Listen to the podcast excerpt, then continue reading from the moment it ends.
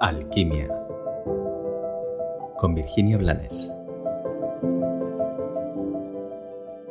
Hola, gracias por elegir un día más, regalarte unos minutos para reflexionar. Sobre todo te doy las gracias hoy porque mm, llevo días eh, pensando, no es la primera vez, seguramente no será la última, pensando en cuando era joven, cuando era una adolescente y mm, compraba, con el dinero que ganaba trabajando, compraba libros y buscaba información. Información realmente espiritual, información profunda, información que me ayudara a comprender y a sanar. Y mm, claro, cuando yo era adolescente no existía Google, no teníamos todos eh, la información a, a un clic. Y mm, me, me paro, me paro a mirar a los que conocía entonces, que buscábamos, y me paro a mirar a la gente ahora, que mm, al tenerlo tan fácil, a menudo deja de valorar esa información. Estamos en un momento en que hay una accesibilidad como nunca ha existido. Y esa facilidad como está al alcance de todos, es como si volviera intrascendente lo que podemos descubrir.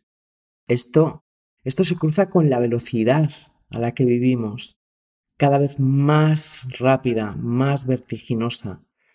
Una velocidad en que al, al estar, pero no permanecer, al no vivir presentes, se nos, se nos va se nos va como la arena entre las manos. Estamos en un tiempo en que podemos recibir, escuchar, leer una frase, un cuento, una información, un dato absolutamente trascendental que puede ayudarnos a sanarnos, a acercarnos a la felicidad, a la auténtica, no a la de las alegrías del ego.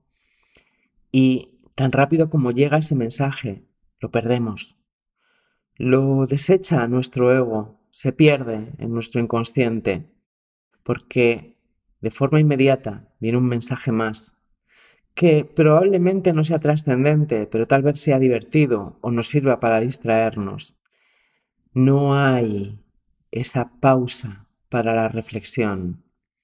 Vivimos como si no tuviéramos tiempo para integrar, sin darnos cuenta de que si no integramos no evolucionamos. Solo cargamos de datos anecdóticos a nuestra mente, mientras dejamos de alimentar a nuestro corazón. Y de ahí ese gran vacío y esa sensación de urgencia, como si se nos, y es verdad, se nos fuera la vida. Pero la vida se nos va a ir, la vivamos o no. Por eso, hoy te invito a que revises así, durante un par de minutos, cuáles han sido las cosas que te han llegado y que te han calado, que te han impactado. Y no te digo en el último año porque sería pedir demasiado. Te digo solo en el último día, en la última semana, en el último mes. Esto más que una reflexión o más allá de la reflexión, es una invitación a que te detengas para vivir, para que no se te pase la vida entre impactos y mensajes intrascendentales que solo te van a servir para dejar que el día pase sin ti.